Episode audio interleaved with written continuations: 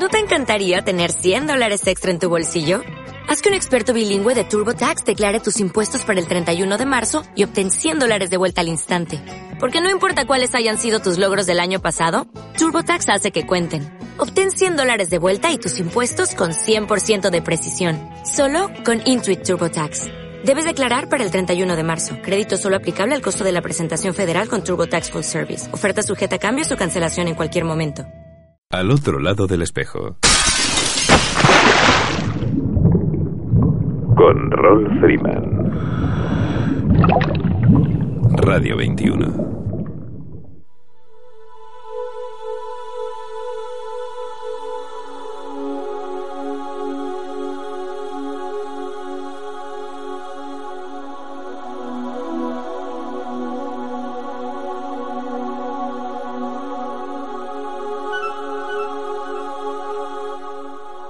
Hola amigos, saludos salados y bienvenidos a una nueva edición de Al otro lado del espejo.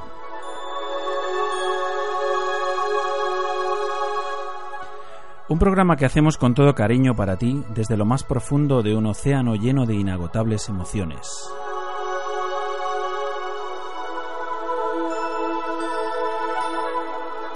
Emitiendo desde tu emisora favorita, Radio 21, a través de las ondas de la frecuencia modulada desde el 107.9, 107.8 y 107.5.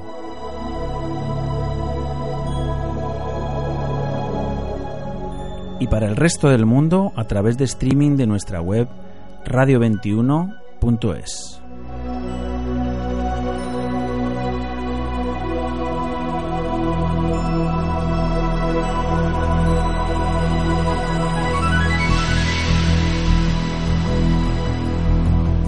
Pues nada, otra vez aquí con vosotros para daros la brasa un ratito, aprovechando que os pillo fuera del agua en el intervalo de superficie, sobre todo si os encontráis por la zona mediterránea. Según las predicciones, brillará el sol y hará un tiempo excelente para viajar al otro lado del espejo. Y si te encuentras en la cornisa cantábrica, pues mucho ánimo y si se puede bucear, adelante. Y si no, pues ya sabéis que podéis bucear tapeando también.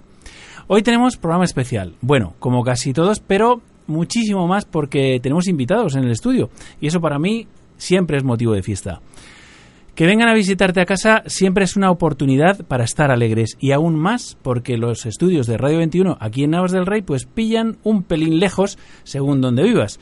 Así que hoy estoy feliz porque han venido a este lado del espejo nuestros amigos de Raya Sub. Susana Gorbalán, buenas tardes y bienvenida.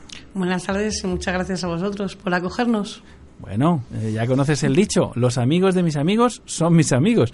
Y bueno, eh, nos conocimos casualmente en uno de los seminarios que vienes impartiendo eh, con nuestra común amiga Mónica Alonso. Efectivamente, y tanto de casualidad. En los locales de Rayasú, completamente.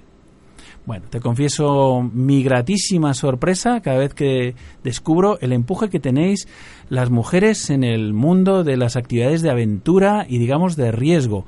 Eh, como es el mundo del buceo, en todos los sentidos, sea liderando un club, una escuela, una exploración o lo que se tercie. ¿Y tú cómo llegaste a este, este mundo acuático? Pues desde muy pequeña me viciaron. Tengo que reconocer que me viene de familia y eso de estar en apnea poquito tiempo no iba conmigo. Yo tenía que estar más tiempo bajo el agua. Así que ¿Y cuándo empiezas tú con esto? Pues con botella empecé hace unos 10 años y desde el principio decía que, me quería dedicar a esto. Y decides hacerte instructora, ¿no? Efectivamente. ¿Y te dedicas profesionalmente? Sí, claro. Por eso montamos el club, precisamente, para pues ser un pececillo más en este mundillo. Pues fíjate que yo siempre he pensado que las mujeres estáis mejor adaptadas a la, a la, a la acuaticidad, ¿sabes? Y lo digo porque no sé si es eh, o no es fisiológicamente que eh, tenéis una capacidad pulmonar eh, con la que consumís muchísimo menos aire y que, vamos, que eh, digamos que siempre bucear con, con, una chica, con una mujer, es garantía de estar tranquilo bajo el agua. Sí, de durar por lo menos más tiempo. Por eso. También tenemos nuestra contra. Normalmente suelen ser más flioreras las mujeres que los hombres. ¿Perdón? Que suelen ser más floreras las mujeres que los hombres. Ah, o sea, por la temperatura del agua. Bueno, pues Más bien por la, por la diferencia de grasa, de, mas, de Ah, masa corporal. Masa corporal. Por eso la mujer tiene suele tiene tendencia a tener más frío. Es más, es más fácil que la tenga la mujer que la que tenga un hombre. Pero mm, de todas maneras, con una buena equipación, ¿no? Sí, Ya está, ¿no? daría lo mismo. Pero por eso te digo, ahí nuestro plus de que respiramos menos y, bueno, tenemos men- eh, la capacidad Consumís pulmonar menos, consumís efectivamente. menos. Respiráis igual. Respiramos lo mismo. Pero la contra el frío, Bueno, la cosa es que mm, decidiste liarte la manta a la cabeza en estos momentos de coyuntura económica tan intensa como tenemos y decides abrir un club de buceo en Madrid. sí. Toma ya. En Madrid, para más en sí. Soy madrileña y estaba aquí en Madrid y al fin y al cabo, pues también es cierto que en Madrid somos los más estresados y también los más agradecidos a la hora de bucear. Así que, ¿Y qué, qué, qué es lo que hacéis en Raya Sub exactamente? O sea, ¿impartís cursos? ¿Hacéis salidas? Que Cuéntanos un poco. sí, hacemos los seminarios más que nada de- porque queremos que la gente esté informada de lo que nos motiva, de lo que vemos bajo el agua y los que no lo conozcan, que sepan realmente lo que hay. Damos cursos, pues para la gente que quiera aprender a bucear, ya sean bien bautizos o cursos de formación. Y hacemos salidas tanto dentro de momento de España como también tenemos planeadas para fuera de España. O sea, todo lo que podemos y un poquito más. Oye, pues anticipanos un poco qué, qué cositas tenéis así previstas, así en un horizonte de Cercano. tiempo, no sé, cercano, sí. Pues el mes que viene tenemos ya planeado Almería, eh, tenemos planeado un curso de cuerdas también para aprender a hacer, pues, a usar los cabos, Ah. ya sea nudos y demás. Mm, para más largo tiempo, para final de año al año que viene, mm, o Mar Rojo o Australia. O sea, ahí está en valoración de momento. Ahí en nada, o Mar Rojo o Australia, la gran barrera, ¿no? Efectivamente. Pues yo voto por Australia, ¿eh? O sea, no, yo también. Oye, ¿y lo del cabotaje, lo del tema de las cuerdas, por qué? ¿Porque navegáis también? ¿Salís a navegar? ¿O, o o porque en el buceo también se utilizan Porque los nudos? pueden ser muy útiles para el buceo, bien a la hora de tener el cabo de la boya recogido, tener en lugar de 5 metros enrollados que estén en unos nudos muy fáciles que se suelten y no hay problema de liarnos, como a la hora de nosotros del equipo, si tenemos que ayudar a un patrón a amarrar un barco, poder hacerlo con un nudo bueno. Oye, qué buena idea. Esto es algo que no, que no, no he oído nunca, fíjate. Me parece como muy novedoso y muy interesante. Hombre, dentro de la náutica y del mundo de la náutica, sí, por supuesto, ¿no? Pero, pero dentro del mundo del buceo me parece una aportación como, como muy interesante. Intentamos, pues, los conocimientos que tenemos cada uno, aplicarlos al buceo y ver qué podemos ap- aportar de bueno, básicamente.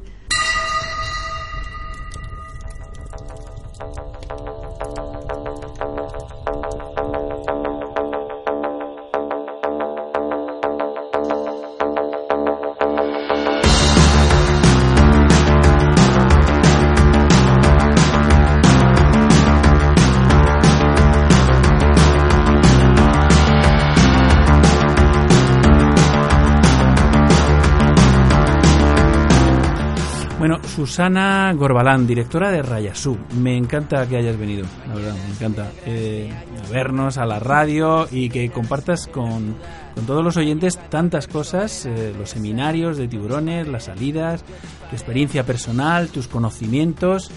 Eh, es digno de admirar y reconocer, y es que es lo que hoy quiero hacer, o sea, reconocer que eh, que hayas que hayas venido. Estas aportaciones que estás haciendo desde el- los seminarios que, que fue desde luego nuestro nuestro encuentro. Y además quiero darte las gracias por, por todo ello. Y también espero que te guste la experiencia radiofónica la de hoy con, con los invitados que tenemos a continuación. Así que no te vayas y, y que hay, aún hay más como decían los dibujos animados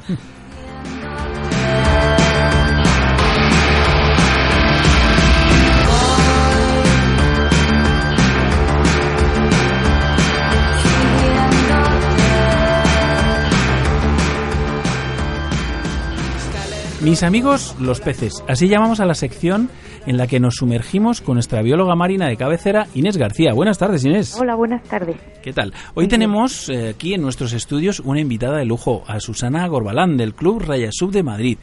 Como sabrás, también es una fuente de información eh, sobre los habitantes del azul, concretamente los tiburones. ¿Os conocéis? Pues en persona no, yo creo. Bueno, Inés, Susana, Susana, Inés. Hola, Susana. Hola Inés. Bueno, Inés García nos ilustra cada semana desde la Escuela de Buceo Zoea de Madrid sobre las peculiaridades de algún habitante de los fondos marinos, con el objetivo de sembrar en nuestra sensibilidad personal e individual como buceadores y embajadores de la humanidad un poquito de conciencia sobre las especies marinas a las que vamos a visitar. ¿Qué nos propones esta tarde, Inés? Pues hoy os proponía hablaros de una especie muy muy conocida por todos que es la sepia. Anda. ¿Qué os parece? Pues adelante. Adelante. pues bueno, para situarnos como siempre en la clasificación, eh, deciros que la sepia es un, es un molusco y dentro de los moluscos pertenece a los cefalópodos. Y mm, junto con el calamar y el pulpo en nuestras aguas, pues es mm, el trío de cefalópodos más interesantes y, y comunes que podemos encontrar. Y dentro de los cefalópodos pertenecen al orden de cápodos porque tienen a diferencia de los pulpos que tienen ocho, ocho mm, tentáculos o brazos, los, las sepias tienen diez. Y el nombre científico de la sepia es sepia officinalis. Se llama comúnmente sepia, jibia, cachón, choco. Tiene un montonazo de nombres comunes dependiendo de, de la zona. Eh, así en cuanto a la descripción, la sepia Sabéis que tiene el cuerpo bastante ancho y aplanado y todo el borde alrededor del cuerpo está dotado de unas aletas estrechitas que casi llegan a juntarse en la parte posterior y que utiliza para, para nadar. Aunque realmente este animal se mueve por propulsión, porque es capaz de llenar de agua un sifón, que es como una cavidad que llenan de agua y cuando expulsan ese agua a presión, pues sale, tiene una, potente natación, igual que hacen también los pulpos. Y la sección del cuerpo es ovalada. Luego tiene unos tentáculos que son capaces de extender y recoger con gran rapidez y que están dotados de, ventosas.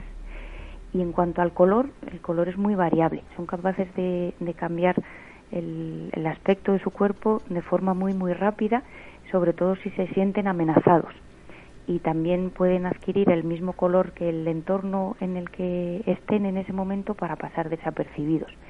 Y también es común que cambien de color en la época de reproducción. El macho y la hembra tienen unas eh, coloraciones o un patrón diferente y eso les sirve para comunicarse entre ellos. Y otra cosa curiosa que muchas veces habréis visto en las playas porque es arrastrado con el oleaje es el gibión, que es eh, como el resto que tienen de, concha, que además es interna. Y este, el gibión es una estructura también ovalada, de naturaleza calcárea, que tiene una serie de tabiques en el interior y que pueden llenar con más o menos cantidad de aire para controlar la flotabilidad. Y eso le permite a la sepia pues ascender de manera rápida a superficie o ir al fondo. Sería como su chaleco hidrostático o, o el, o la vejiga natatoria de los peces. Y ya para terminar, pues seguramente lo habremos visto, es bastante común ver sepias cuando uno va buceando o haciendo snorkel y también seguro que os habéis topado alguna vez con un rico plato de sepia. Su carne es muy sabrosa, pero, pero hay que saber prepararlo porque tiene es bastante dura y, y tenaz la carne.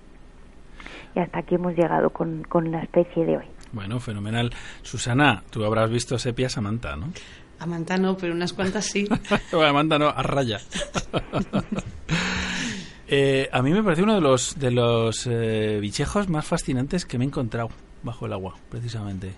Es curioso verles. ¿Verdad? Esa, eso, eso que dices tú, Inés, esa... Bueno, yo lo de la propulsión, fíjate, no lo sabía. Sí les he visto mm, de repente salir pitando a una velocidad increíble pero pero lo que me alucina es eh, esas ondulaciones que hacen, ¿no? laterales y demás que, le, que, que mueven hacia adelante o hacia detrás. Sí, son muy tienen son ágiles y se mueven así con, Sí, con sí, mucha sí. rapidez. No, y además la expresividad que tienen con, con los ojos, con los tentáculos y demás, porque son muy interactúan con los, con los tentáculos buceadores. los utilizan mucho también para comunicarse. Cuando se sienten amenazados, levantan algunos de los brazos para para abultar más y intimidar un poco al que esté amenazando. Ajá. Y bueno, eh, una pregunta, Inés, no son luminescentes, ¿verdad? Pues las sepias en concreto, no, sí que hay muchísimas eh, especies marinas que, que son luminiscentes, pero las sepias no. Las sepias no, pero claro, entonces lo que hacen es que reflejan la luz, porque en la alguna nocturna, por ejemplo, en alguna inmersión nocturna, eh, los colores que se pueden ver reflejados en las sepias son alucinantes directamente. O sea, son lo más marciano que uno pueda imaginarse, pero así vi- visto en directo. Y además que cambia tan rápido que es un, es un poco impresionante, ¿no? Sí, sí.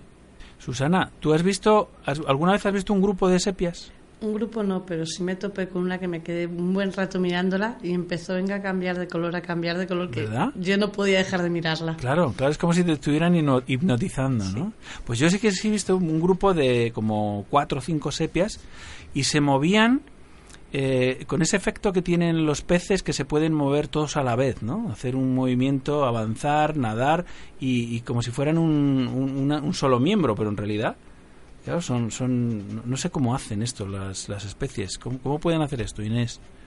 Pues en el caso de los peces es porque tienen un órgano que se llama la línea lateral que les permite eh, detectar los cambios de presión, las ondas en el agua. Y en el caso de las sepias, la verdad es que no lo sé a qué se puede deber. Madre mía, pues... Lo buscaremos para, para hablar en otro, Es, al- es alucinante, en otro programa. alucinante. Inés, muchísimas gracias. Como siempre, cada semana nos traes eh, historias fascinantes sobre el- los habitantes del fondo del mar. Qué bien, pues muchas gracias. A Y ti. un saludo, Susana. Salud, Inés. Hasta luego. Hasta luego. Chao.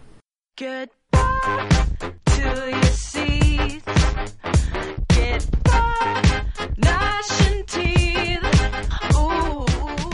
Bueno, Susana, alucinante esto de, de las sepias, ¿eh? Cosas nuevas para, para apuntarse. Sí, sí, sí, sí. Bueno, la verdad es que este es uno de los espacios que a mí me fascina. Me fascina porque, mm, claro, cuando empecé a bajar al- a los fondos marinos y demás, pues claro, es verdad que ves un montón de vida, pero no sabes lo que estás viendo. O sea, tú ves peces, ves peces, ves bichos, ves tal, pero... Pero la verdad, cuando va pasando el tiempo y vamos aprendiendo cosas cada vez más curiosas de, de estas especies, pues la verdad es que enriquece un montón, ¿no? O sea, Sí, que es fácil de recordarlo porque son tres, cuatro datos claro. que además te llaman la atención y te quedas con ellos. Entonces, Bueno, y mm, no sé si te has dado cuenta que en mi presentación de Inés he hecho alusión a que somos embajadores de la humanidad. O sea, nosotros nos vamos a otro espacio, yo lo llamo al otro lado del espejo, y, y, hombre, evidentemente de nuestro comportamiento eh, depende bastante eh, esa relación que tenemos, esa interactuación que tenemos, que es evidente que la tenemos cada vez que bajamos al fondo del mar. Entonces, No sé. esa, esa alusión que tú haces la he oído durante mucho tiempo. mm, Un buzador es el embajador del mar. Es una relación que Claro. he oído durante muchísimo tiempo, siempre. Ujú. Claro, yo que luego que no, que no, se, no, se- no nos extrañe que, pues que en algunas ocasiones se quieran tomar medidas para proteger lo que eh, algunos eh, malos embajadores pues eh, suelen hacer y, y además lo más curioso es que algunos incluso lo cuelgan en, en los vídeos sabes yo estoy muy muy así con las uñas fuera cada vez que veo algo que me, que me descoloca completamente ¿no? Hombre, ahí estoy contigo. Uñas fuera, pero porque es una mala actuación, es una imagen ma- una mala imagen para nosotros y aparte mm, lo que causa es que los, los que nos comportamos bien, básicamente, que intentamos proteger, que sabemos que hay zonas restringidas, que no podemos ir continuamente, encima mm, las perdamos. Claro, efectivamente. O sea, es indudable que mm, en nuestra sola presencia ya eh, supone una, una alteración del, del hábitat, una alteración del del estatus de y nuestros aleteos, por supuesto, nuestras burbujas, o sea, hay mil maneras en las cuales el, el feeding que hacen que hacen algunos, en fin, hay muchas cosas que lógicamente y, y están influyendo y influyen mm, seguramente seguramente seguramente negativamente. No sé. Mm, Casi, casi que y sin seguramente. Es muy posible que sea negativo. Bueno, nos vamos a Valencia, ¿te parece? Perfecto, Venga. a solicito. What's the point of even sleeping? So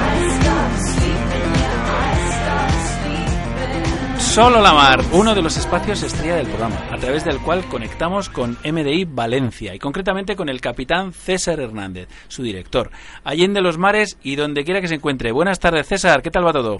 Buenas tardes, buenas tardes. Ah, Me pilláis en el eh, interceso de la clase del curso de buques de pasaje, así que lo que tenga que ser, que sea rápido. Estás, estás haciendo un curso de buques de pasaje. Sí, bueno, estamos haciendo un curso que consta de tres eh, cursos a la vez. Eh, es un es una es un combinado que hemos hecho para una empresa que nos lo nos lo ha solicitado eh, y una empresa de transporte marítimo nos ha solicitado hacer este curso que comprende tres eh, certificados que son los certificados de formación básica, el certificado de buques de pasaje y el certificado de formación básica en protección. Eh, con lo cual, pues, eh, pues eh, la tenemos en un horario muy ajustado, muy apretado y bien, pues eh, eh, ahora mismo tenemos clase desde muy pronto por la mañana hasta mediodía, con una horita de descanso, hora y media, y luego por la tarde retomamos otra vez a las 4 y hay días que estamos hasta pues hasta las 10 de la noche, estamos prácticamente dando clase. Bueno, qué intensidad, ¿no, César? ¿Y, y en qué consisten estos cursos? ¿Nos los Bueno, pues mira, contar estos un poquito? cursos vienen, bien, estos cursos vienen al hilo de, eh, de los certificados obligatorios que exige la, Organización Marítima Internacional para gente de la mar.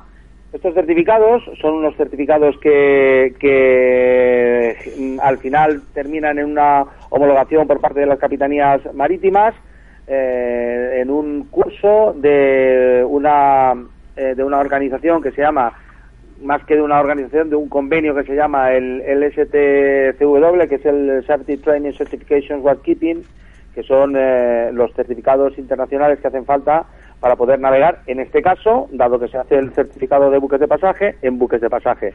Pero en primera instancia y para poder navegar en cualquier buque profesionalmente se necesita un certificado profesional que es el certificado de formación básica en seguridad a- una vez eh, eh, una vez obtenido este certificado eh, y a través de las capitanías marítimas en cada estado en cada ciudad se expiden las libretas marítimas aquí en eh, aquí en España en eh, una vez con esos certificados ya puedes embarcar. En este caso ya estás ya tienes atribuciones para poder embarcar como parte de la tripulación de buques de pasaje.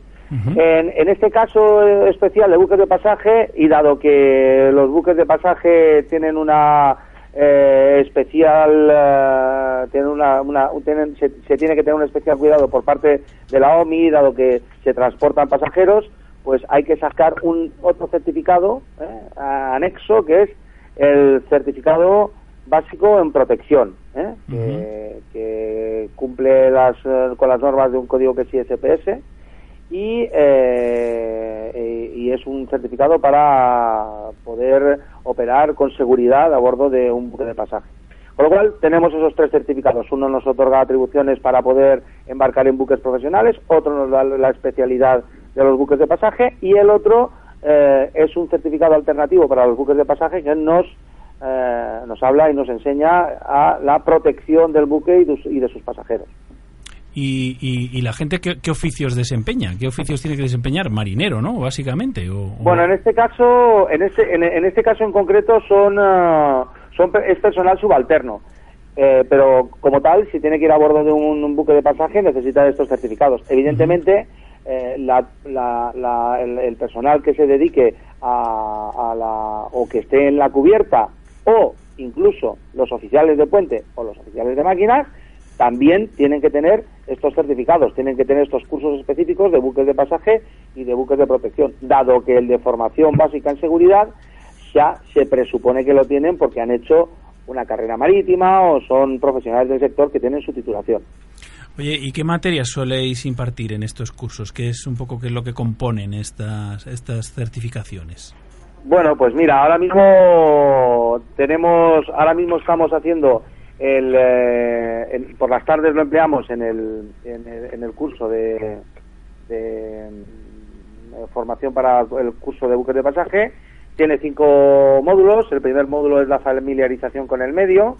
El segundo es la seguridad para el personal que proporcione un servicio directo a los pasajeros. el tercero es el control de multitudes, el cuarto es la gestión de emergencias y comportamiento humano, y el último, quinto módulo es la seguridad de los pasajeros, de la carga y la integridad del casco. ¿De acuerdo? Tenemos también unos anexos eh, de inglés a bordo la- con las eh, Standard Mari- Maritime Communications Phrases y algunos casos prácticos que vemos en vídeos y en, y en, eh, y en los anexos que ponemos en los, en los, eh, en los manuales de bueno hundimientos eh, muy sonados el Estonia, el Scandinavian Star, el Zeebrugge, el, el bueno muchos muchos eh, ferries y barcos de pasaje que han naufragado y que se han que se utiliza por parte de la Organización Marítima Internacional como como casos como casos de estudio. ¿eh? Como referencias, ¿no? De estos, de estos problemas, eh, aprender de esos desastres. Aprender cabo, de ¿no? esos de esos infortunios.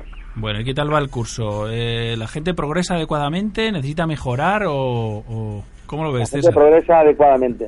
progresa adecuadamente. Muy son bien. muy, sí, son, es personal muy serio y eh, son gente que tienen la posibilidad ahora y se les abre un mundo por delante de oportunidades en el sector marítimo y pues muchos de ellos ya tienen muchísimas ganas de, de retomar. Hay, hay gente que ha estudiado ciclos formativos de grado medio, de grado superior, hay algunos que incluso han hecho prácticas ya en buques de pasaje y bueno, en fin. ¿Es gente joven, César?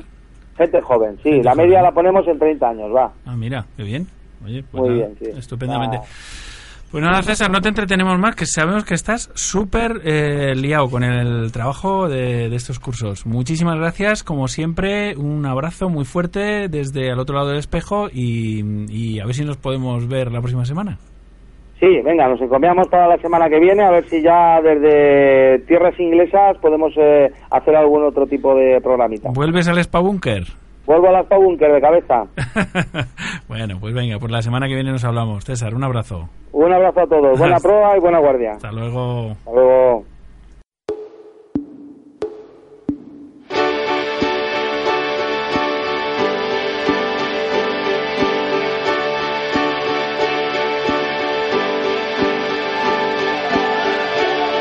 La mar está picada.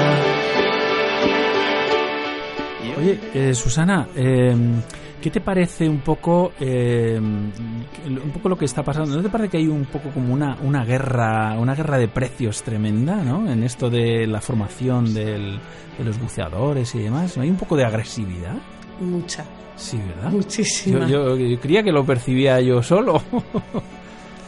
Hay muchísima guerra, pero hasta cierto punto es lógico. Está la crisis, hay muchísimos centros. Tiene que salir alguno de alguna forma. Ya, pero eh, a ver, a mí lo que me preocupa, yo creo que a- sobre todo a la gente, a la gente que lleva mucho tiempo, no, no, no, no es mi caso, ¿eh? pero sí he tenido la oportunidad de, de pulsar opiniones y demás a lo largo de, de este tiempo, ¿no? Y hay un poco una preocupación eh, por la calidad de la formación, Eso precisamente. Es ¿no? que es eso, es que si bajas el precio o vienes porque tienes muchas instalaciones y no tienes un coste igual que alguien que necesita alquilártelas, Mm. o bien porque bajas la calidad.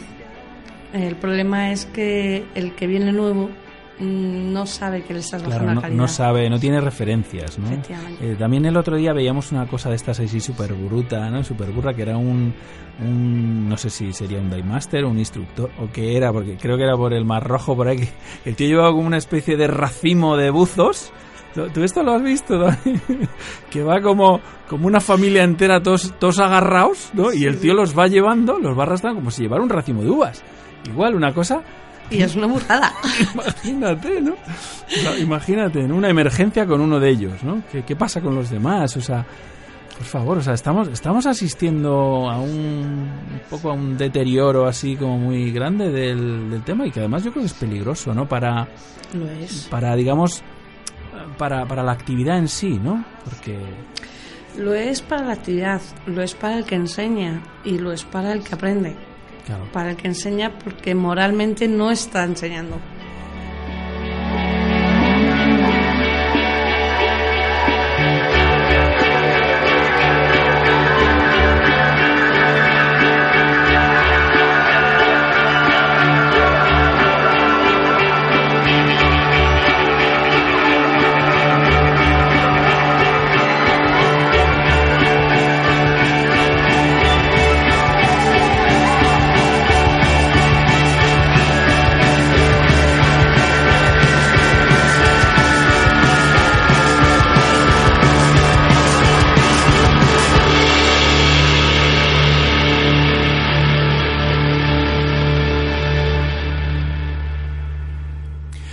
Alegra tremendamente conectar con el próximo invitado. Para mí siempre una fuente de inspiración y de información, y que ha venido apoyando este programa precisamente desde su más tierna infancia. El programa, no el invitado, que, que no es lo mismo. Porque siempre ha sido y será parte del AOL de Team, del equipo, un compañero y un más que amigo, el gran Ramón Verdaguer. Buena, buena, buena tarde, Ramón, buena tarde. Muy buenas, ¿cómo está Raúl? ¿Qué tal? Bien, bien. Esta mañana he visto tu, tu intervención ahí en, el, en el- la red, en el Facebook. He visto el tema este que me ha interesado bastante. O el Cadi. El tema del Cadi, sí. Sí, señor. Cadi, que sería una traducción como el carrito o algo así, ¿no? Mm, Bueno, no, el CADI es un, una- un acróstico de, de las palabras en inglés Cognitive Autonomous Diving Body, Que sería más o menos como compañero de buceo cognitivo autónomo. ¿eh? Sí, sí. Un proyecto que ha surgido este, a principios de este año para fabricar un conjunto de robots que acompañarán a buceadores pues, en sus aventuras subacuáticas. Bueno, más que aventuras, de hecho es para, en principio, salió para acompañar a expertos, a arqueólogos, a biólogos o a- incluso a cuerpos de seguridad cuando tengan que hacer búsquedas de objetos y tal, cuando trabajen bajo el agua. A veces en aguas eh, turbias o sin visibilidad, ¿no? Entonces, cuando tienen que hacer, hacer trabajos de, pues, de configurar líneas de transecto, marcar diferentes cuadrículas, eh, dividir las áreas de exploración, etcétera, esto, claro, esto implica una gran cantidad de mediciones, dibujos y tomas de imágenes, lo que significa procesos que requieren tiempo, ¿no? Y entonces, además, el buceador tiene que a veces recuperar varios objetos, eh, a veces queda enterrado en el material, con lo cual eh, estos diferentes expertos se reunieron para intentar, pues, bueno, trabajar un poco al unísono y se les ocurrió que podían colocar a, a robots para que les asistieran a las tareas de, de- de búsqueda y lograr optimizar el tiempo y los resultados, ¿no? Ujú. Con lo cual, eh, y al mismo tiempo garantizando la máxima seguridad durante la inmersión, ¿no? Entonces, el proyecto es construir un robot, de hecho es una pareja de robots, que puedan actuar tanto en superficie como sumergidos, de manera autónoma, Mm. y, y que además puedan interactuar con el buzo para que pueda responder a sus deseos, ¿no? Entonces, bueno, varios institutos eh, europeos, además de DAN, Sí. DAN, que participan en el proyecto, para eh, contribuir al desarrollo del CADI. Se ha dotado un presupuesto de unos, me parece que son 3 millones de euros o 3 millones y medio de euros para llevarlo a cabo. eh, y bueno, ya viste fotografías de que están haciendo los primeros ensayos, ¿no? Pero esto es una idea y, y- y de quién es esta idea? ¿O esto ya está en marcha? ¿Es, es Sí, un- sí, está en marcha, está en marcha. Estoy, ahí el, el proyecto se está trabajando y de hecho la fotografía que he colgado ya corresponde a, uno, a unas primeras pruebas de, de, de- de estos eh, de este proyecto. O sea, ya hay prototipos, quiero decir, ya físicamente Sí, sí, este robot sí. o estas piezas... Son, son dos robots, son dos robots autónomos, Mm. uno en superficie y otro que está bajo el agua. El robot sumergido permanece en las proximidades del buceador y, y se mantiene siempre a una dis- una distancia de seguridad de metro y medio así, interactuando con él y, respon- y respondiendo al comportamiento y gestos de- del buceador. Sí. Mientras que el robot de superficie lo que hace es de enlace de comunicación entre el buceador y, eh, y el robot subacuático, eh, que además está comunicado con el centro de mando y se desplaza junto con el robot sumergido. De modo que eh, estos dos robots conjuntamente asegurarán de que el buceador no tenga que pensar en otra cosa que en su, en su trabajo, ¿no? Claro, claro. Las, las funciones de, este- de este- de este- de estos robots son básicamente observar, ayudar y guiar. ¿eh? Son, son las, los tres, eh, las tres funciones principales. ¿no? Eh, en primer lugar, como, como compañero de buceo, como observa, en calidad de observador, se mantiene próximo al buceador para interpretar el comportamiento de este. O sea, lo que se dedicará a este robot es a monitorear de cerca el lenguaje corporal del buceador, interpretando sus gestos y, y presto a, a intervenir en caso de detectar algún tipo de anomalía. ¿no? Cuando, por ejemplo, el submarinista muestra algún signo de estar en problemas, el robot de superficie informará de de, al centro de mando y entre los dos eh, lo llevarán arriba. ¿Y cómo? ¿Cómo pueden hacer eso? Sí, pues Es con- que trato de imaginarme una sí, situación así un poco de emergencia y, y no me explico, ¿no? Como... Sí, en principio están, están capacitados, el- el- o sea, el robot, por decirlo así, el, acompañante Sí. está capacitado para eh, interpretar eh, los, los- los signos corporales, los lenguajes eh, mm, universales de comunicación entre buceadores que tanto tú, yo y los oyentes conocen, ¿no? Eh, pero es que además puede monitorizar o monitorizará pues constantes eh, como latidos cardíacos, ritmo, ritmo respiratorio, etcétera, ¿no? En caso de detectar ah, una- un gesto por- de, de- de auxilio por parte del buceador o detectar que algo no va bien, eh, en este caso da el, el aviso, pillarán con una de las pinzas al buceador y lo llevarán a superficie. No me digas. O sea, que lo puede, lo puede agarrar y todo. Sí, sí, sí, llevar, llevar unas pinzas, esa especie como de, de, de ROPs, de, mini submarinos, ¿eh? con capacidad, pues esta, una capacidad cognitiva y capacidad de poder agarrar, de poder ayudar. Eh, la segunda, de hecho, la segunda función principal del robot será la de ayudar al buceador en su trabajo y de echar una mano. Sí, esto no, esto es- significa que en la práctica, pues eh, se dedicará a examinar el medio ambiente mediante un láser, tomando fotos, creando un mosaico, iluminando la zona desde cualquier ángulo que, que se le pida, incluso trayendo herramientas o equipo que le solicite el buceador. Esto le permite al buceador trabajar, trabajar con mayor libertad, ya que no tiene que cargar con todas las herramientas, trastos y útiles, eh, o interrumpir su trabajo para iluminar o tomar fotografías. ¿no? Huelga, huelga decir que... último- ¿Perdón? Perdona, digo que huelga decir que, que ese, ese dispositivo, llamémoslo así, o ese robot que, que bucea a tu lado, Ya controla, ya controla toda la flotabilidad que necesita, ¿no? Ya no tiene que preocuparse nadie de ello. Ya. Él hace lo que tenga que Exacto. hacer directamente. ¿eh? Él, él tiene un sistema, un sistema de, de hélices, eh, imagino que serán, eh, como suelen ser en los ROPs, de unas seis hélices, que lo que hacen es mantienen su estabilidad en corrientes, sin corrientes, eh, y respecto al fondo o a la superficie, ¿no? Y por último, el, el otro, la última función, que es la de guía, ¿eh? Eh, el guiará al buceador de un lugar a otro mediante un, una- ya un camino predefinido que Sí. le puede dar las coordenadas del robot que está en superficie y que le puede hacer de transductor de señal GPS. ¿no? En caso de emergencia, el CADI eh, puede incluso dirigir al submarista a un punto apropiado en la superficie, eh, monitorizando el ascenso y respetando siempre las reglas de seguridad en el buceo. ¿no? Sí, sí. Y en caso de que no encuentre la embarcación, puede actuar como guía y será como una especie de router inteligente para facilitar la comunicación eh, entre el buceador y la base y, llegan, y llevándole de regreso a la embarcación con toda seguridad.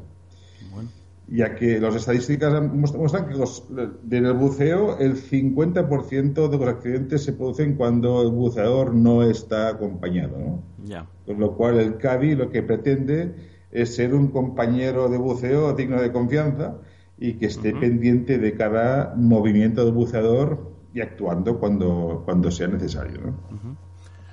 Increíble. Yo ¿eh? creo que es una, una buena, o sea, es un, una buen ejemplo de cómo de cómo se está trabajando y en qué dirección eh, se apunta la tecnología. ¿no? Eh, creo que es una, buena- una buena Hombre, yo creo, yo creo que ¿no? los tiempos, eh, los tiempos un poco apuntan a- en, en ese camino, en esa dirección, y que yo creo que nos vamos a sorprender, eh, cuanto menos eh, día a día, cuando vayamos viendo este tipo de, de cosas que evidentemente la tecnología ya lo permite, pero la aplicación a, a situaciones prácticas de, de la vida real, como este caso, por ejemplo, que, que tiene su hándicap, ¿no? El, el- el meter eh, eh, aparatos bajo el agua y demás y que tengan esa, esa, bueno, esa roboticidad, no sé si la palabra es la adecuada, pero... es- Es la autonomía, de hecho son, son no, no se limitan a ser sen- sencillamente autónomos, se, se- se limitan a, hacer- a ser autónomos, pero además de un modo cognitivo, de un modo inteligente, de Sí. modo interpretando señales e interpretando códigos. Eh, esto es esto está bien. Es- Hombre, esto a es- mí ya me, ya me consta que el ser humano a veces no interpreta bien las señales del compañero, por, por, por experiencia propia y, y- y, vamos, o sea, eh, está clarísimo. Es decir, hay situaciones bajo el agua en las que el tiempo es vital y la situación no, no, no da lugar a, o sea, a pocas tonterías, ¿sabes? Entonces, Correcto, correcto. claro, eh, hay que tomar decisiones a veces eh, rápidas y, y es muy importante. Siempre hemos dicho y siempre hemos defendido que el, el buddy, el compañero, es eh, la parte más importante del, del equipo que, que- que tenemos bajo el agua, eso está claro. Sí, que hay que cuidar también, la verdad es que sí. Sí, sí, sí. Es que, es que además, pero es que est- estos bichos además te pueden permitir, claro, imagínate que, que pueden permitir el trabajo en condiciones de, de- de ausencia total de visibilidad, ya que te pueden guiar, como quien dice, de, o, literalmente de la mano, De la a través de... Imagínate, pues no sé, eh, eh, ambientes laborales los cuales, pues por la razón que sea, pues no haya, no haya eh, visibilidad. Incluso estoy ahora pensaba en astronautas, estaba pensando en, en, en cualquier tipo de misión en la cual, pues bueno, pues la, la persona necesite un, un- guía, en este caso robotizado, ¿no? Que, que le monitorice y que le lleve de- por el camino más corto posible a un lugar seguro. Sí, nos podemos imaginar un montón de situaciones bajo el agua, pues desde, desde la arqueología, como hemos visto, o desde el mundo del... Biología, de- de- buscando, buscando, por ejemplo, objetos perdidos, eh, poesía científica, etcétera. Sí, o sea, sí, sí, a veces se tiene que trabajar en, en muelles, en, en desembocaduras, en bajo puentes, en ríos, eh, en sin visibilidad, con corrientes y, bueno, eh, no siempre el compañero puede estar a nuestro lado. Y además esto permite, pues, eh, bueno, es un compañero infatigable que no tiene, no tiene que hacer descompresiones, no tiene que hacer nada. Ya te digo. Cada vez más la industria de buceo se apoya en los robots, como ya sucede ya en la industria offshore, ¿eh? que Claro. muchas intervenciones ya se hacen con robots desde superficie para evitar pues tener que hacer tener a alguien que tenga que hacerse mm, pues eh, descompresiones o que trabaje en saturación. Bueno, una cosa interesante que me ha parecido y que me parece que hay que destacar en la página de, de- del CADI es, eh, eh, son los partners que participan en este proyecto, que desde, desde, desde Dan, desde Sí. el que tú nos estás hablando, pues a, pues a un montón de universidades de Inglaterra, Austria, Alemania, Portugal, Italia, Croacia. Exactamente. Y eh, España nos quedamos, Ahí. nos hemos quedado fuera, ¿no? No, no, no nos han avisado o qué. Bueno, eh, en, en cierto modo, en cierto modo, los buceadores que colaboramos con Dan, Sí. pues a través de Dan estamos contribuyendo y, y no poco a, a la investigación, a la parte de control fisiológico del buceador. ¿eh? Entonces, eh, yo creo que es una buena, una buena colaboración. Sí, sí, desde luego que sí. Esto, mm, no sé, hay que destacarlo. Dan está trabajando ahora mucho en estos temas. Otro tema, por ejemplo, que comentaba esos días, ese- esos, esas charlas que ha dado últimamente, eh, que se está prácticamente está ultimado, es un, con- es un ordenador para la gente, para los buceadores, diabéticos, Anda. para que puedan controlar en tiempo real su curva de, de- de glucemia Mm. Y puedan saber en qué momento pues es- puede llegar un momento crítico, la que, que tengan que tomar, pues no sé, un poco de leche condensada o algo así, ¿no? Bueno. Entonces ya se ha conseguido un, una, un, un emisor eficaz y fiable y un, y una y un en este caso una especie de ordenador en la muñeca que te va controlando y te va dando la curva en, en, en todo momento. Bueno, Ramón, tú, tú siempre nos has sorprendido con, con la cantidad de temas eh, súper novedosos, súper di- diferentes, originales. eh, no sé, a mí me siempre me, me- me- dejas eh, con la boca abierta.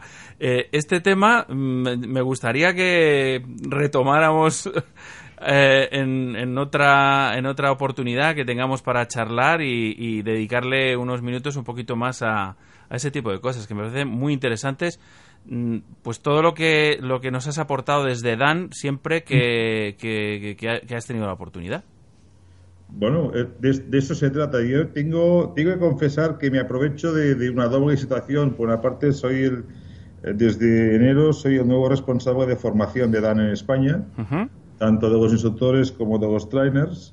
Y por otra parte, soy el traductor de Dan, con lo cual tengo acceso pues a, a muchos textos científicos, lo que me permite estar un poco en, en la cresta, en el filo ¿no? de, la, de la noticia. Fenomenal, pues vamos a aprovechar esta, esta capacidad de comunicación que tenemos a través de, de la tecnología, como es el caso de Skype, que allá te, que te pille donde estés, porque te mueves muchísimo, pues y, Bueno. y tengas un rato para dedicarnos eh, claro que sí. sin agobios.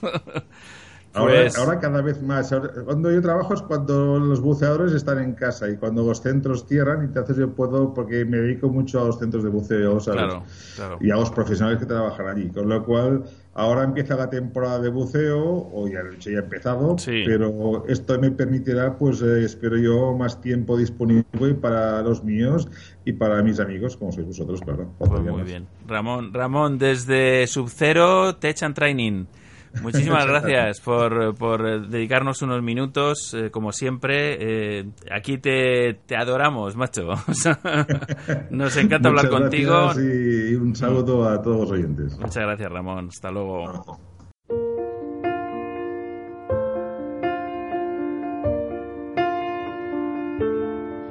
Step one, you say we need to talk. He walks, you say sit down, it's just a talk.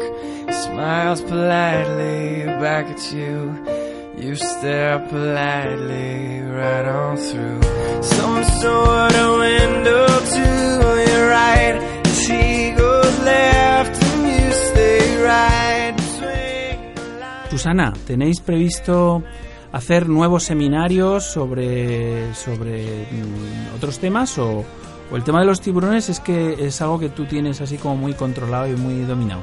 Empecé con el de tiburones porque es un animal que me apasiona, pero no es con el único que vamos a continuar. Tenemos intención de tocar todo lo que refiere al mar, desde lo más pequeñito hasta lo más grande. Qué bien.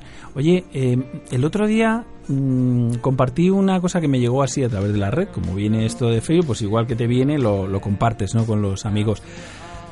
Eh, y era un, bueno, no sé denominarlo ataque, es un poco excesivo, ¿no? Pero claro, estamos hablando de un tiburón ballena, así muy grande, que se pone a jugar con un buceador. Eh, en primer lugar, me sorprende que estén buceando, eh, porque yo casi siempre que he visto eh, imágenes y vídeos de los, de los tiburones ballena, las fotos, etcétera, la gente suele estar haciendo snorkel, ¿no? Y en este caso, eh, no sé si es un vídeo que tú has visto, lo- te, te suena un vídeo que está, están buceando y, y uno de los tiburones, que hay varios, pues decir jugar con las burbujas y con el tiburón, o sea, perdón, con el buceador por ahí abajo, Claro, se lo lleva bastante, bastante profundo, parece bastante profundo y sobre todo eh, al buceador se le ve súper excitado y, y exhalando burbujas como una locomotora directamente. Con lo cual, claro, esto es- puede ser un poco peligroso, ¿no? Bastante. ¿Qué, qué te parece ese- esa experiencia? ¿no? Mm, creo que es mucha inconsciencia. Sí, Sí, porque tú puedes estar con el animal, puedes estar viéndole, observándole, jugando con él, pero también tener un control de tu propia seguridad. No te olvides nunca de que no es tu ambiente, de que es su ambiente. Eso por un lado. Por otro lado, efectivamente, solamente se debería, y de hecho se está, es como se hace ahora ya, solamente se hace snorkel con, con el tiburón ballena. ¿Y, y eso por qué? ¿Por qué se hace snorkel? ¿Porque las burbujas pueden llamar su atención excesivamente? ¿Porque se invade su espacio de alguna manera? Para molestarle ¿O- un poquito menos también. Molestarle para estar, menos, ¿no? Claro. Molestarle un poquito menos y que tampoco sea tan constante ahí a su lado que al final se termina cansando y se marcha, sino que sea un poco un, un ratito verle y apartarte. Y marcar las distancias, ¿no? O sea, Sí. las distancias yo creo que es importante en el mundo. este. En- tanto en el mundo del buceo como en cualquier otro mundo. Claro. Todos, todos queremos nuestro espacio, que nos respeten y por tanto tenemos que respetar. Cualquier animal. Cualquier animal lo, lo quiere así. Le estamos invadiendo, no es nuestro medio. Claro. How to save a life? Where did I go wrong?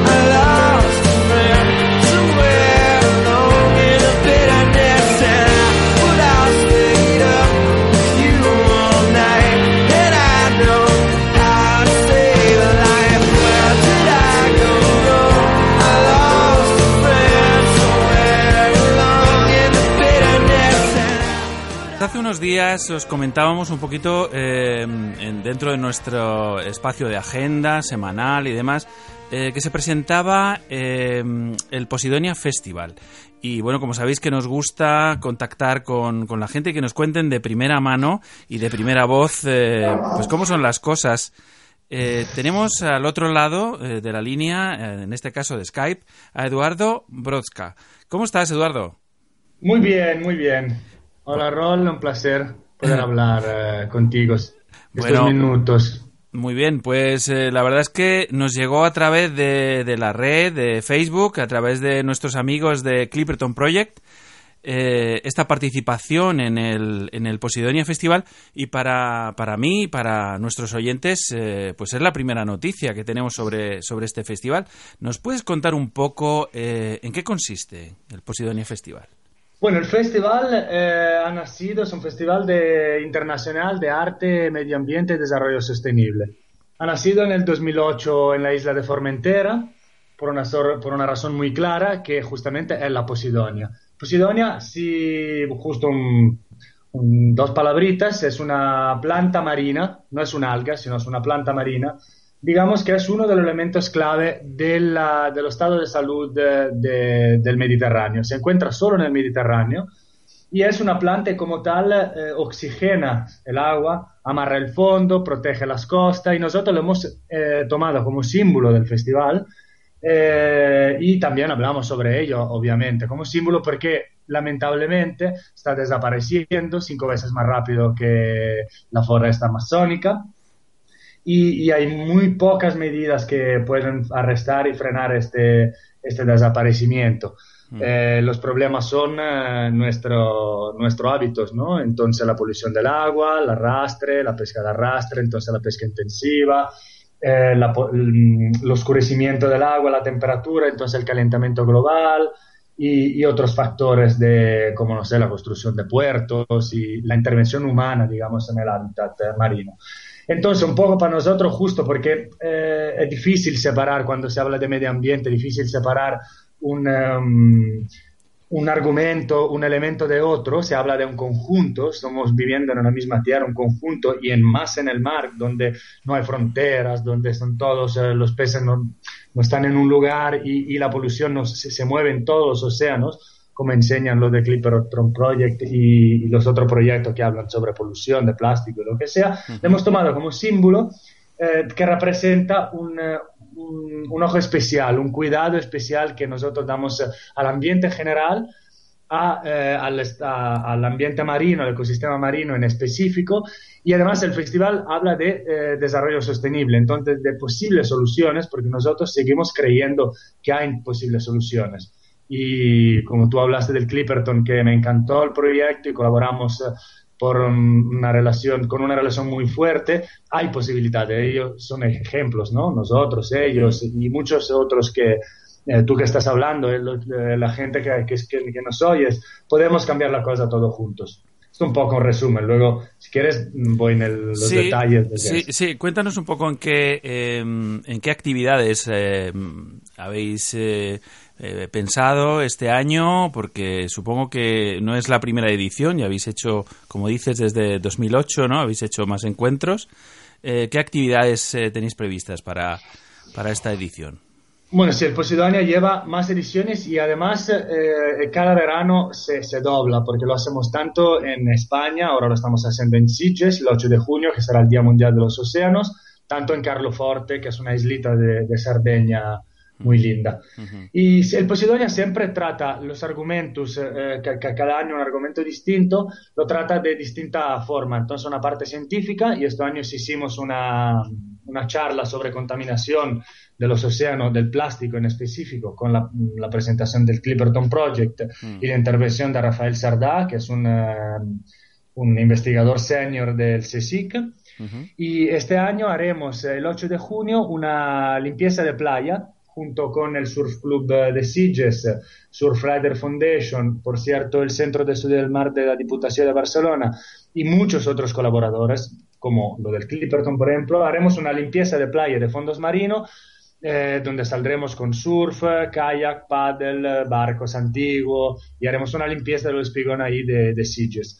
Todo el material que recuperamos se trabajará con talleres para niños y adultos de forma artística para dar una señal, ¿no? Y ahí lo trabajaremos justo, eh, ahí viene la colaboración con Clipperton Project y con otros artistas locales de Sitges. Juntos habrá una, una- una performance artística de un grupo de teatro, más una batucada, un taller de maquillaje para niños, así que toda la mañana estará llena de actividad, digamos, de sensibilización hacia el cuidado de nuestros mares. Y luego nos movemos eh, eh, en, eh, en el Sausalito, que es un, un chiringuito de un poquito más lejos de la parte central de Sitges y lo queremos un poquito más lejos porque el, el Posidonia tiene que ser buscado, no Sí. es un evento masivo. Ujú. Y donde haremos una exposición colectiva de obras realizadas reciclando material recogidos en la playa, no el mismo día, sino en estos meses, con cuatro artistas de Sitges. Haremos una session de DJ divertida con un monstruo de plástico que representa el plástico que se está comiendo un poquito, lamentablemente, nuestros espacios vitales en el, en el océano. Y haremos eh, una- un concierto a la- al atardecer de Muerdo, es un artista muy bueno, producido por Casba Music y por Amparo Sánchez, ex Amparanoia, un artista murciano de 20 y algo años, muy de verdad, muy contundente, muy, muy interesante, muy comprometido también con la causa social y medio ambiente. Y os convido a todos a ver un concierto. mm, ha sacado el segundo disco ahora y está dando vuelta. Hemos también ha hecho tenido una entrevista en Radio 3 el domingo pasado. Un artista que se, se oirá hablar de él mucho. Y luego terminamos con una proyección de tanto de la película eh, Clipperton Island, entonces otra vez el Clipperton Project, cuanto otra película sobre eh, pesca sostenible en, eh, y bueno, en verdad el binomio pesca sostenible, pesca intensiva, la, la, la diferencia que, que también está acabando la pesca intensiva relacionada con nuestro consumo con eh, la los recursos pesqueros. Ujú. Bueno, Y está, es un día intenso, pero es un sí. día. Eh, repetimos 8 de junio, ¿verdad? En, O- en sí. Sitges. En Sitges, de, digamos de 10 y media de la mañana hasta medianoche, una de la noche. Fenomenal. Pues bueno, desde nuestra posición, desde nuestro humilde programa, eh, venimos haciéndonos eco de todas aquellas iniciativas, de todas aquellas actividades que tienen que ver precisamente con, con la defensa de nuestro planeta agua, que como tú bien dices, es, eh, es un mar único, es un, es un espacio común para, para toda la humanidad, realmente, para todas las, no solamente la humanidad, todas las, todas las especies, ¿no? Eh, ya hemos recogido algunas cosas como, como la iniciativa eh, de la edición de- del libro digital llamado El Bosque Verde, precisamente, Posidonia Oceánica, que nuestra amiga Nora Cámara eh, nos trajo hace quizá un par de meses, una cosa así, y, y siempre eh, hablando de, de- la defensa de nuestros mares, que al fin y al cabo es la defensa de la vida en, en el planeta. Eh, Eduardo, muchísimas gracias por compartir con nosotros. Vamos a seguir eh, por las redes y mm, dando cuenta de vuestras eh, iniciativas en nuestro, en nuestro programa. Y, y nada, y a esperar a que llegue el día 8 de junio para, para intentar estar ahí con vosotros a participar de, de este evento tan interesante y tan sensibilizador para el público en general. Muchas gracias eh, por la atención y un abrazo a todos. Es- Espero el 8 de junio. Un abrazo, Eduardo. Un abrazo.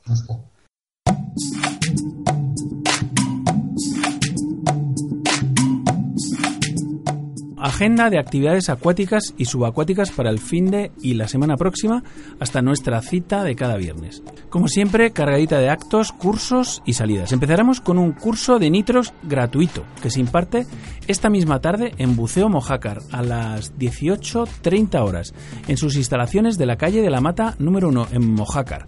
Y dice así, las ventajas de bucear con Nitrox son indiscutibles. Contiene menos nitrógenos que el aire, lo que implica que el buceador absorbe menos nitrógeno durante la inmersión. La conclusión es que bucear con Nitrox implica un aumento adicional de seguridad, un aumento del tiempo de inmersión sin descompresión y o menos tiempo de intervalo en superficie entre inmersiones para el buceador. Todo esto lo puedes aprender en nuestro curso de Nitrox. Si no lo eres, ¿Cuándo te convertirás en buceador Nitrox? La respuesta es entre los días 23, 24 y 25 de mayo, porque Buceo Mojácar en colaboración con PADI te regala un curso de Discover Nitrox. Si te interesa, vienes a bucear con nosotros este fin de semana. El viernes 23 haremos la teoría por la tarde y el sábado 24 y domingo 25 haremos inmersiones por la mañana. Entre ellas la inmersión para conseguir la certificación de buceador Discover Nitrox. Curso Discover Nitrox, formación gratuita por gentileza de Buceo Mojácar. Certificación Discover Nitrox, gratuita por gentileza de PADI. Libro Curso de Nitrox, gratis por gentileza de PADI. El alumno solo deberá abonar las cuatro inmersiones del fin de semana, las dos del sábado y las dos del domingo. Para poder inscribirse al evento de cursos Nitrox gratis, ya que hay plazas eh, limitadas y hay que reservarlas ya, en info.buceomojácar.com. Y por la noche, entre las 20 y las 21.30 horas, en el Museo Elder de la Ciencia y de la Tecnología en el Parque de Santa Catalina de las Palmas de Gran Canaria, conferencia Tiburones en Peligro. ¿Qué alternativas? Organizado por nuestros amigos de Alianza Tiburones Canarias, que se hacen un montón de preguntas. ¿Cuál es la importancia de los tiburones para la diversidad marina? ¿Por qué nadan? ¿Cómo se alimentan y cómo se reproducen? ¿Por qué están en peligro? ¿Qué alternativas hay y qué podemos hacer cada uno de nosotros? Las respuestas a estas y otras muchas preguntas en el Museo Elder de la Ciencia y de la Tecnología. Y si aún no tienes plan para el fin de los colegas del Club Universitario Ceánides, te proponen una salida a Villaricos, un planazo. Toda la información en su grupo de Facebook. El sábado, nuevamente desde Buceo Mojácar, nos invitan a sus pruebas de trajes secos más especialidad Paddy Dry Suite gratis. Desde las 9 de la mañana del sábado 24 a las 15 horas del domingo 25. Buceo Mojácar, en colaboración con Casco Antiguo, celebran el fin de semana del 24 y del 25 de mayo unas jornadas de pruebas de los trajes secos Subaco. Además, durante este fin de semana, Buceo Mojácar y PADE obsequiarán a los buceadores que participen en este evento con la especialidad Dry Suite Diver, de forma que aquellos interesados podrán probar los trajes secos, aprender a usarlos con los instructores de Buceo Mojácar y ser certificados con la especialidad de traje seco con el único coste de tres inmersiones normales. Además, Casco Antiguo premiará con un precio especial sobre estos modelos de trajes para los participantes que compren uno durante el evento.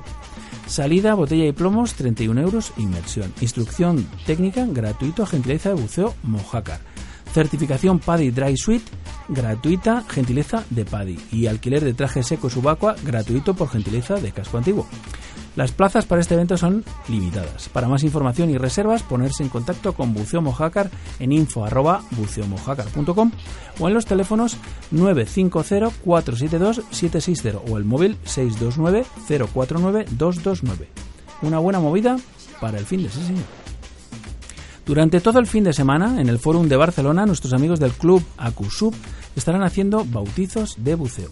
Reservas de Atrápalo e interesados particulares contactar antes con Acusub para solicitar y confirmar reserva en los teléfonos 644-496-519 y en el 934-265-023. Para más información, www.acusub.net.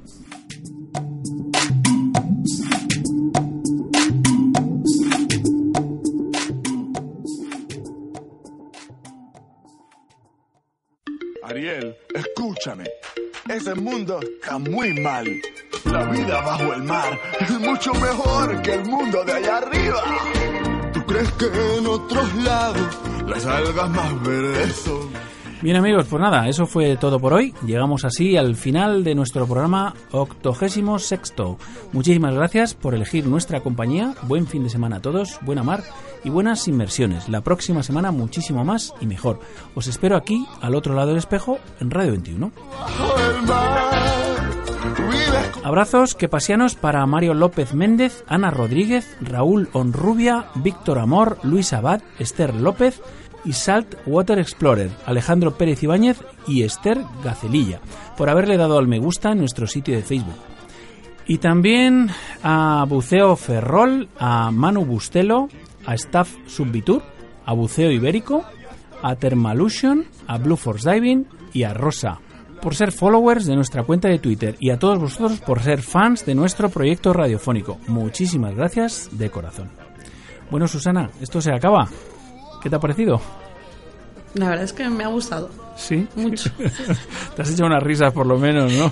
Te- sí. Es de lo que me se- seguiré echando. Es de lo que se trataba, ¿eh? La verdad. Bueno, pues nada, lo dicho, muchísimas gracias por venir. Nos has hecho tremendamente dichosos con tu presencia. Aquí tienes tu casa, a este lado del espejo y también al otro, porque ambos compartimos pasión por ese mundo subacuático. Un besazo enorme y espero que vuelvas pronto. Y yo. Y espero veros bajo el agua. Muy bien. Bueno, a los controles en la sala de máquinas del submarino amarillo y dando la brasa al micrófono un servidor, Rolf Freeman, que os envía un cálido y que pasiano abrazo. Saludos, saladetes, gentes de la mar. Nos veremos en los mares o en los bares. Felices burbujas y hasta la próxima. Y no se olviden de sonreír. Adiós. cantando sin olvidarnos del espadín, que empiece la función.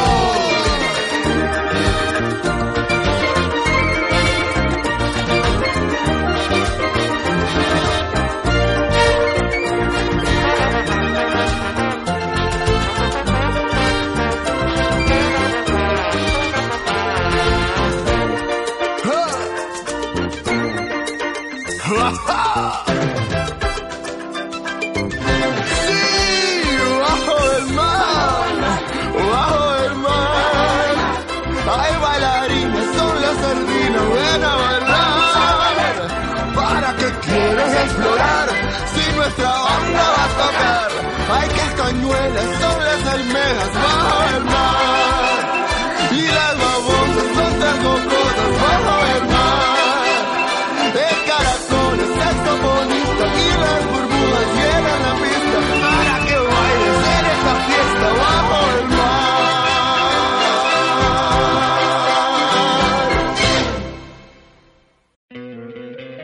¿No te encantaría tener 100 dólares extra en tu bolsillo? Haz que un experto bilingüe de TurboTax declare tus impuestos para el 31 de marzo y obtén 100 dólares de vuelta al instante. Porque no importa cuáles hayan sido tus logros del año pasado, TurboTax hace que cuenten. Obtén 100 dólares de vuelta y tus impuestos con 100% de precisión. Solo con Intuit TurboTax. Debes declarar para el 31 de marzo. Crédito solo aplicable al costo de la presentación federal con TurboTax Full Service. Oferta sujeta a cambios o cancelación en cualquier momento.